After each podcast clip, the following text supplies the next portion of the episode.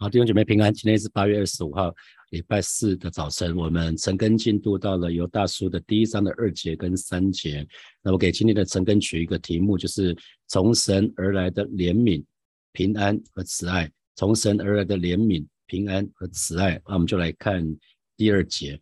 第二节。那呃，在第一节里面，雅各呃犹大犹大就介绍了，就就讲了自己写写信人是谁，然后他自己有一些称呼啊，他是耶稣基督的仆人，他是他哥哥是雅各啊，雅各的弟弟。那那然后他就就讲到受信者是那个啊蒙召。蒙招、蒙爱、蒙保守的人，哈，就是我们。那接下来这他就讲到问候的话，第二节就说愿连连续平安、慈爱多多的加给你们。我想这是呃基督徒蛮常使用的问候的话啊。那新普京的翻译是愿上帝把加倍的怜悯、平安和慈爱赐给你们。我想呃不管是怜悯，不管是平安，不管是慈爱，一定是越多多益善哈，多多的，所以他讲多多的加给你们。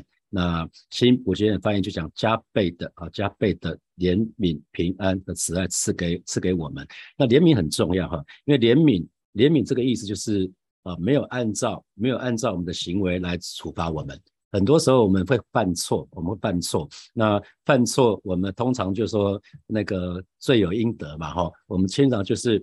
因着我们的行为，可能我们的家人啊，我们的家长啊，我们在学校，我在或者是说在在公司里面，我们的主管就会按照我们的行为就会惩罚我们嘛。如果没有做对的话，可是神的儿女，我们却可以神从神这里得着连续，因为神是有恩典、有怜悯的主。就像丽婷。一田牧师今天早晨带我们唱那一首诗歌《神真好》，神是有怜悯的哈，因为神有怜悯，所以不管我们现在状态怎么样子，我们就可以坦然无惧来到神的施恩宝座前，为的是要得连续蒙恩惠，做随时的帮助。正因为神是那位有怜悯的主，那不然我们就惨了。要是我们我们不好的时候，我们还不能到神的面前去的话，那我们就惨了。因为更多时候我们需要神的时候，就是我们属灵光景不好的时候，不是吗？啊。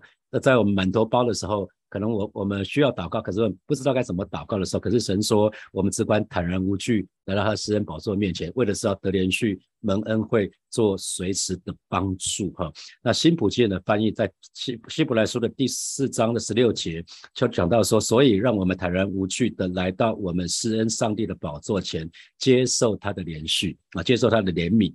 接受他的怜悯，我接受怜接受神的怜悯呢？接下来一个结果就是，我们就会在最需要恩典的时候寻找恩典，得到帮助。哦，原来原来不管我们情况怎么样子，真的你可以做一件事情，就是坦然无惧来到神的私人宝座前，接受神的怜悯。那如此呢，我们就会在最需要恩典的时候寻找恩典，得到帮助。所以这是一个非常美的事情。所以我们可以常常祷告说：上帝啊。愿你把怜悯多多的加给我，我愿意把怜悯多多加给我。接下来讲到平安，平安，特别是这这两三年，我觉得所有的人都还蛮需要平安的，不是吗？我们从二零二零年的一月一月底过年的时候，那个新冠肺炎疫情就一直影响到影响我们，一直到今天嘛，哈。然后今年又加码，今年还多了一个。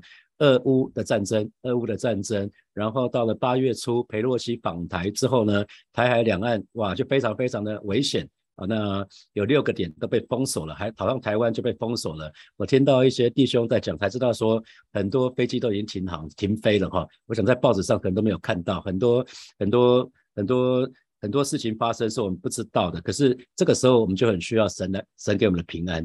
因为神的平安是超过，是超过现实的环境啊，神的平安是超过我们的知识啊，神的平安是可以保守我们的心怀意念啊，这是神的平安。神的平安跟其他的不一样，我们的平安，世人的平安可能要等疫情啊，疫情都没有了，这个 COVID COVID 的病毒彻底被被被消灭，那我们才会觉得啊，喘才可以喘口气说啊没事了，或者是说有一个疫苗。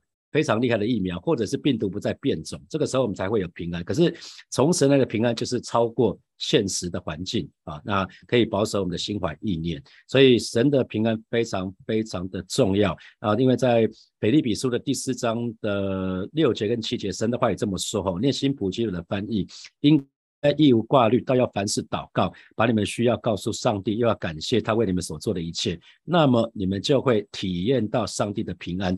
这平安超越了我们能够理解的任何事物啊！所以神的儿女祷告很重要哈。当我们祷告了，当我们当我们有忧愁的时候，不要忧愁，不要陷在忧愁里面，我们就要祷告，因为神的话语说，应当义无挂虑，倒要凡事祷告，把我们的需要。告诉神，那那么我们就会体验到上帝的平安，而且这平安呢是超越我们能够理解的任何事物。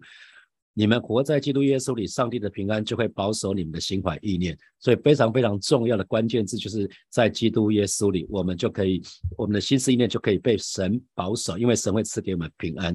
所以那个平安呢，讲的也是我们对人也好，对自己也好，啊，对。对神，或者是对一些事情啊，可能是你在上班，上班族可能就是对公司处理的事情，其实我们会有一个感觉，就是我们觉得是宁静的，我们觉得是稳妥的啊，是很妥当的，我们是可以有安息的，这种感觉就叫平安啊。所以平安很重要哈。讲到这里，大家一定觉得平安很重要。我们需要神的怜悯，我们需要从神来的平安，因为这个超过神所赐的平安，跟世界给能够给的平安很不一样啊。接下来啊，犹大又说了。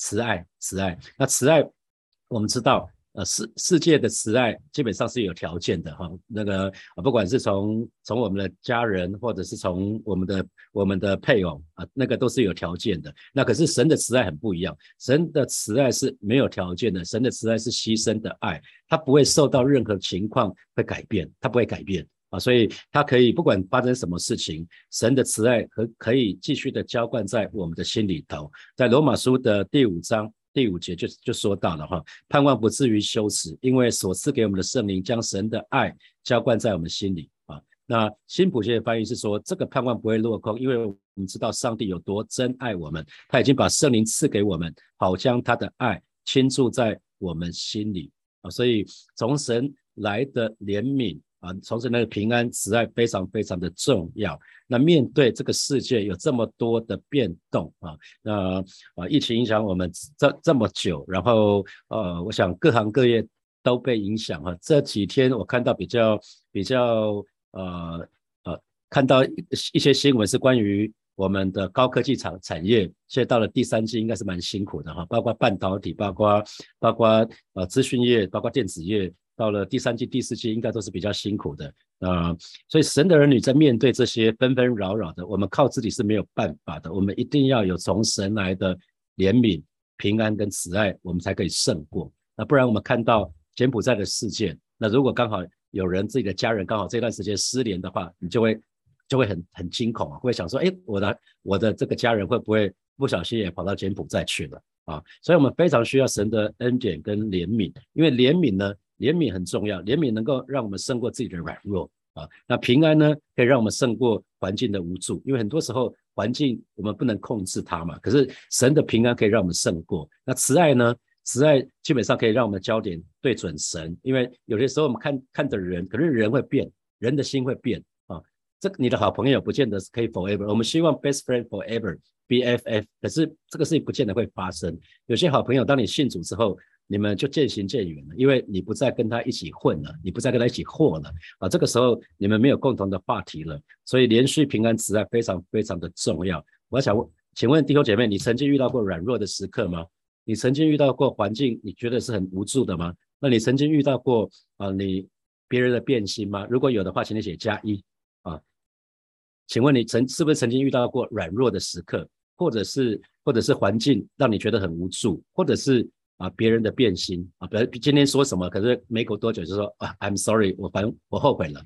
我我想或多或少都会遇到过这样子。那经历这样的时刻，你怎么胜过？遇到这样的时刻，你怎么胜过？我觉得只能从神来的平安，从神来的怜悯，跟神从从来的慈爱浇灌我们，这一题才有解了哈。因为从神来的帮助都是无限量的，因为神是丰盛，而且是丰盛有余的神，所以他可以多多的加给我们。像人不一样嘛。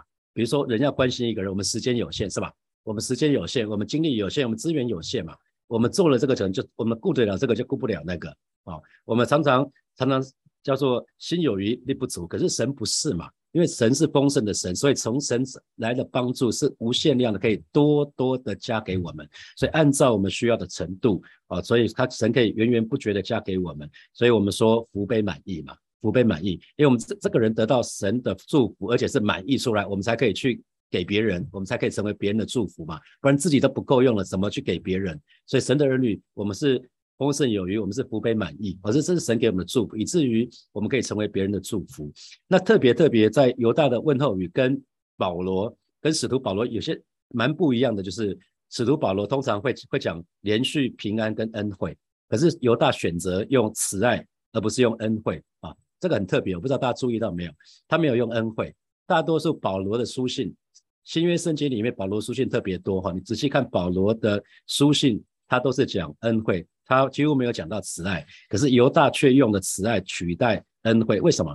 因为我们继续沉根下去，我们就会知道说，哦，原来犹大是有特别的目的的，因为在当时的当时的这些犹太基督徒，他们被这些假教师误导，以至于呢。他们滥用恩典，他们滥用恩典，所以犹大写这一封信是要纠正这一群弟兄姐妹。那在纠正他们之前呢，犹大不想用这个词啊，不想用这个词，因为恩典在当时已经被滥用了。他们认为只要得救了啊，只要一次得救，永远得救，所以他们放纵，他们过着纵欲的生活啊，他们滥用滥用神的恩典，所以犹大选择不用恩典恩惠这个字。好，我们继续看第三节。第三节啊，犹大就讲到说，他写信的目的是什么？他说：“亲爱的弟兄啊，我想尽心写信给你们，论我们同得救恩的时候，就不得不写信劝你们，要为从前一次交付圣徒的真道竭力的争辩。”那在新普京的翻译是这么说哈，他说：“亲爱的朋友们，我一直很想给你们写信，谈谈我们共享的救恩。啊，这是他原来想要写的是他们共享的救恩啊。他说我一直很想给你们写信，但现在可是话锋一转，他说但现在我觉得有必要写信谈谈别的事，敦促你们捍卫信仰啊。所以我在第一天礼拜二，我就在第一天就说这封信有一个目的，就是要捍卫信仰哦。原来他是护教。”因为当时的异端已经很夸张了，假教师无所不在，所以犹大他心里非常着急啊，心里非常着急，他觉得他他有必要马上写这一封信啊，这一封信不是在谈很软软性的，不是说你好啊我好啊，大家不是这个，他乃是要纠正纠正他们犯的错误，提醒他们要留意的一些事情啊，所以他说现在我觉得有必要写信谈谈别的，是敦促你们捍卫信仰，这信仰啊，这信仰已经。由上帝一次且永远的托付给他的圣名。啊，所以耶稣耶稣的教导老早就已经完成了哈，所以犹大犹大说这个信仰已经由上帝一次且永远的托付给他的圣名，所以他要神的儿女要留意任何跟耶稣当时所传的不一样，跟使徒所传的不一样的，那就是异端。啊，所以这是犹大写信的目的。我想直到今天，如果你要即便即便那个社交的那个那个 app 很多了哈，像比如说我们现在可以用社群的那些 app，比如说像 Line，用 Line 这些联联络，你没事还是不会赖人嘛，啊，除非是你的家人，你可能会问候他一下。可是当时是写信，写信你要找邮差或者什么的，你你不会没事写一个每一个写写信给一个人写说你好吗？我很好。不会，你不会写这样子，你不会这么无聊啊！寄封信，那只写这个问的话，绝对不会啊！所以这一封信的目的很清楚，就是要谈谈捍卫信仰这件事情啊，这样谈捍卫信仰这件事情。所以犹大原来的想法是要尽心写一封比较完整的长篇大论，讲到救恩啊，他们一起都得到了救恩。可是呢，他话锋一转说，可是我现在非常的忧心，我非常为你们担忧，所以他他说。现在异端这么的这盛行，我要我要敦促你们起来捍卫信仰，你们要起来啊！所以犹大叔的信息，整篇的犹大叔的信息是，我很担心你们弟兄姐妹，你们真的有危险了，要注意了，要注意了。为什么要注意？因为有人偷偷进入到你们教会的里面，因为假教师已经偷偷进入到你们团契的里面啊，他们在搞破坏，你们要非常非常的小心。那犹大的意思是说。我不得不写信给你们，请你们要继续的为真实的信仰而战，要为真的信仰而艰苦奋斗。这个信仰是从起初就传给圣徒的信仰啊，所以犹犹大心里有一份焦急，他没有办法再忍耐下，他没有办法再耽搁下去了，他需要立即的采取行动来阻止，来阻止情况的恶化。我不知道大家有没有遇到这种情形，就是不得不好像圣灵催逼你，你要做一些事情。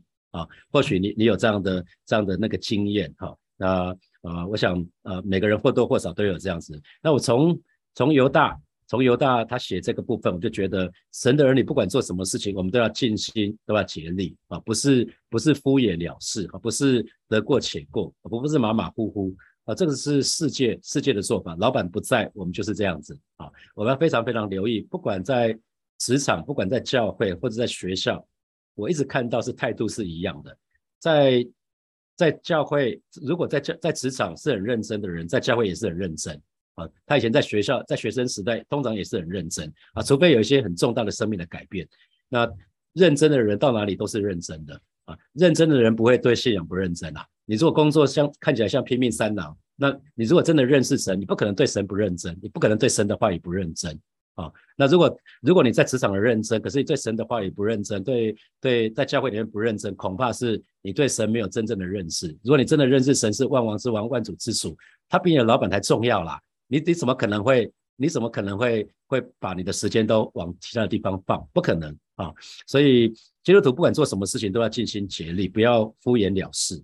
同时呢，我们非常需要留意的就是这边讲到说救恩嘛，哈，他本来是要讲他们同德的救恩。那救恩这个部分呢，我们没有办法。代替别人得救哈，所以我们说亚伯拉罕的神、以撒的神、雅各的神啊，每一个人都需要个别的经历神，跟神建立关系。同时呢，我们呃在成根或者是听 podcast 的弟兄姐妹，一定要记得，如果你有子女的话，你要把纯正的真理传递给你的子女啊，把神的作为还有神的恩典不断的传扬给你的下一代啊，要把神在你身上的作为、神给你的恩典、给你家庭的恩典，不断的告诉你的子女们。那还有呢，我刚刚说过了。很多时候会有会有一个负担，当你在祷告的时候，让你不得不顺服去做一件事情。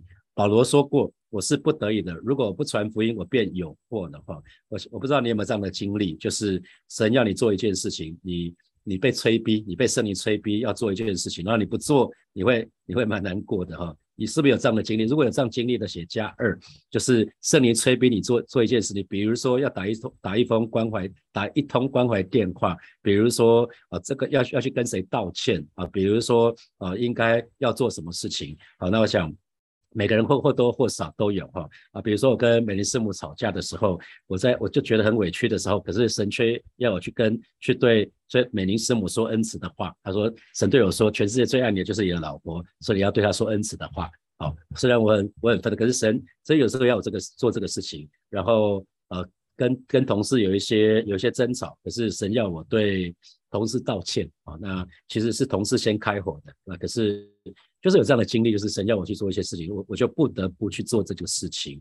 然后最后就是，其实有关信仰的真道哈，就是救恩的真理，是从前一次一次性的、一次性的已经交付给我们。所以为什么圣经里面就说了，圣经里面说的，我们不可以多加一些东西，不可以加添东西，也不可以删减，我们这个条件都不可以增加，也不可以减少。啊，所以任何的加添或是删减，就是把福音改变了，我们不可以改变福音。啊，不可以为了某些缘故就改变福音啊。那啊，在加拉太书，其实加拉太书也是也也是一卷护教的哈。那保罗就对这些人说：若有人传福音给你们，与你们所领受的不同，他就应该被咒诅。他说：若有人传福音给你们，与我们所传给你们不同，他就应该被受受咒诅啊。所以神儿女要非常非常留意，我们一定要把信仰啊，要认识纯纯正的信仰。所以，为什么认识神是这么的重要？为什么接受门徒训练是这么的重要？